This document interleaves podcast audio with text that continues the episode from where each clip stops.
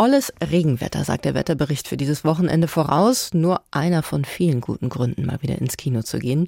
Uli Sonnenschein hat sich drei Filme angeschaut, die alle drei eminent politisch sind. Beginnen wir mit dem Uli, der mitten hineingreift in rassistische Gewalt. Queen und Slim heißt er und wurde von Melina Matsukas gedreht. Worum geht's? Es geht tatsächlich um rassistisch motivierte Gewalt, um Gewalt von amerikanischen Polizisten gegen Schwarze aber eben anders als man meint. Denn dieser Film ist eigentlich ein Roadmovie. Er beginnt mit einer Straftat, wenn man so will. Ja, Slim erschießt in Notwehr einen Polizisten, der vorher auf seine neue Freundin Queen geschossen hat. Alles ist sehr tumultig und man weiß gar nicht so genau, wie das passieren konnte. Es ist alles unglaublich schnell und man merkt, die Motivation ist tatsächlich ein unterschwelliger Rassismus, der so fest sitzt, dass man sich kaum erwehren kann. Und nun gibt es diese Flucht von Ohio bis nach Florida, quer über Landesgrenzen hinweg, durch schwarze und durch weiße Communities. Und Slim, der eigentlich ein ganz braver, gottesfürchtiger junger Mann ist, wird sozusagen zum Star der schwarzen Widerstandsbewegung gegen rassistisch motivierte Gewalt. Und das ist unglaublich inszeniert. Es ist der Debütfilm von Melina Matsukas und sie ist sowas wie ein Star im Videogeschäft, hat sehr viele Hip-Hop-Videos inszeniert und hat ein unglaubliches Rhythmusgefühl in diesem Film und schafft es tatsächlich auch durch Parallelmontage von Szenen so etwas wie eine erzählerische Tiefe zu schaffen. Das ist wirklich ein ganz erstaunlicher Film, der knallhart zeigt, dass es kein Spaß ist, in Amerika als Schwarzer von einem weißen Polizisten angehalten zu werden. Queen und Slim von Melina Matsukas. Also Uli, der zweite Film ist ebenso politisch, spielt jedoch vor einem ganz anderen Hintergrund, nämlich im ländlichen Island.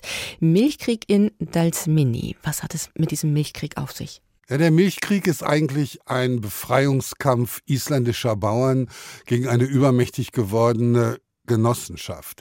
Diese Genossenschaft ist ursprünglich mal gegründet worden, um Rechte von Bauern zu wahren gegen Großkonzerne, gegen Wirtschaftsverflechtungen und ist nun selbst ein Wirtschaftskonzern geworden.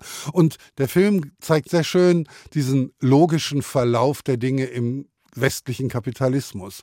Eine Institution wird gegründet, um Rechte zu wahren, um Bürger zu schützen, um Arbeiter zu schützen und wird dann so mächtig, dass sie selbst wiederum Teil dieses kapitalistischen Ausbeutersystems wird, völlig korrumpiert und eigentlich nur noch in die eigene Tasche wirtschaftet. Das zeigt der Film an dieser kleinen Gemeinschaft im ohnehin nicht sehr großen Island mit 350.000 Einwohnern. Und doch ist er übertragbar auf das große Ganze. Ich bin immer wieder erstaunt, wenn ich Filme aus Island sehe, denn alle Filme die aus diesem kleinen Land zu uns kommen, sind großartig. Ich habe noch keinen schlechten gesehen. Wahrscheinlich schaffen es die Schlechten nicht über die Landesgrenzen hinaus. Ich vermute aber, es werden überhaupt erst gar keine Schlechten gedreht. Hm. Milchkrieg in Dalsmini, also von Grimor Hakanochson. Zum Schluss noch ein deutscher Film, Freies Land von Christian Albert. Und ich nehme mal an, frei ist hier ironisch gemeint, oder? Ja, hochironisch. Es geht um einen Mordfall im Jahr 1992 würde ich schätzen, die Wende ist zwei Jahre alt. Frei ist dieses Land aber noch lange nicht, dieses Ostdeutschland. Und in der ländlichen Einsamkeit erst recht nicht. Der Mord an diesen beiden Mädchen, brutal verstümmelt und gefoltert, werden sie im Moor gefunden ist aber, glaube ich, gar nicht so wichtig. Es geht vielmehr um die Zusammenarbeit dieser zwei Ermittler, der eine aus dem Osten, der andere aus dem Westen.